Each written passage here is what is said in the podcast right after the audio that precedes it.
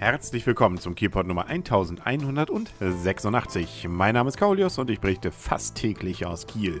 Auf 101,2 MHz bei Kiel FM, immer morgens um 7 sowie mittags um 12 Uhr und rund um die Uhr auf kielpot.de.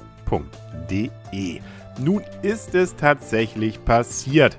Man hat es ja fast nicht mehr geglaubt, dass es dazu noch kommen wird, zu diesem Äußersten, zu diesem, ja, für die Kieler Innenstadt, glaube ich, dramatischsten Ereignis der letzten Stunden, nämlich äh, Fiedler hat jetzt tatsächlich zugemacht. Und ähm, auch, äh, soweit ich das jetzt hier gerade verballhorne, es ist tatsächlich, finde ich, durchaus ein trauriges Ereignis, weil Fiedler gehört durchaus auch zu den traditionellen Unternehmen, die in der Holzenstraße bisher angesiedelt waren. Viele sind davon ja schon weg, Brinkmann, Giesecke und wie sie alle heißen. Ja, und nun ist eben auch äh, Fiedler dann nicht mehr. Nun muss man allerdings sagen, so ganz nicht mehr ist es doch nicht. Wir sind ja hier nicht bei Schlecker und das sind eben nicht die Schleckerfrauen, sondern die Fiedlerfrauen ähm, und Männer, äh, sondern äh, sie sind ja nur umgezogen. Unter anderem ja, äh, da sind sie jetzt ja schon seit einem halben Jahr am alten Markt, dort wo früher die Post war, da bei der Dänischen Straße. Und so gesehen ist es also kein Abschied für immer, man muss nur einfach woanders hingehen. Ja, aber es gab jetzt nochmal zum Abschied dann auch entsprechende ja, Angebote natürlich für Kuchen und äh, für, für Teilchen, aber man konnte auch das Mobiliar mitnehmen. So konnte man nämlich die echten Fiedlerstühle und die echten Fiedlertische stehen für ein paar Euro und davon haben wirklich viele auch Gebrauch gemacht. Immer wenn ich da hingeguckt habe, dann waren immer welche, die dann so einen Hocker bzw. Stuhl unterm Arm hatten und dann auch teilweise diese äh, fast aussehend wie Marmor gefertigten Tische dann raustrugen, sodass man also auch zu Hause dann so ein bisschen Fiedler hat. Da macht man einfach seine Koppenrad- und Wiese-Torte auf und schon fühlt man sich wie in der Holzenstraße. Wobei natürlich die selbstgemachten von Fiedler deutlich besser waren als das, was man so aus dem Kühlregal hat.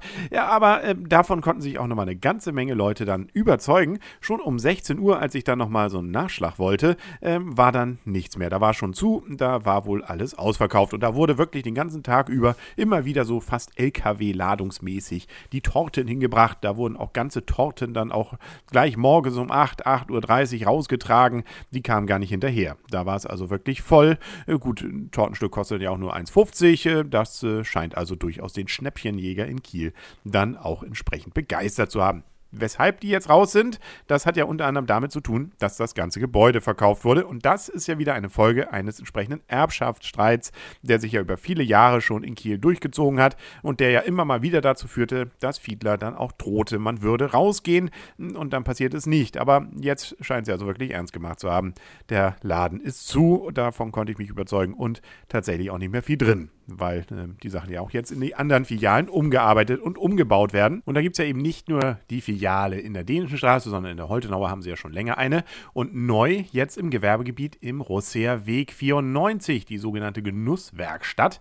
Die hat dort eröffnet. Dort wird auch schon entsprechend das Brot gebacken bzw. der Kuchen gemacht. Und ab Montag soll man dort dann auch, wenn man möchte, so eine Art Werkverkauf äh, bzw. auch die Möglichkeit haben, dort sich dann hinzusetzen. Ähm, nur allerdings wohl nicht mit den alten Fiedlerstühlen, weil die die sind ja, wie gesagt, ausgeräumt. Während Fiedler damit jetzt, äh, ja, vielleicht an einem schöneren Ort ist äh, oder auch nicht, gibt es für Kiel übrigens was ganz Besonderes. Wir sind mal wieder Spitze in der Welt. Wir haben nämlich das weltweit größte Fachlexikon des Films frei zugänglich im Internet jetzt unter filmlexikon.uni-kiel.de.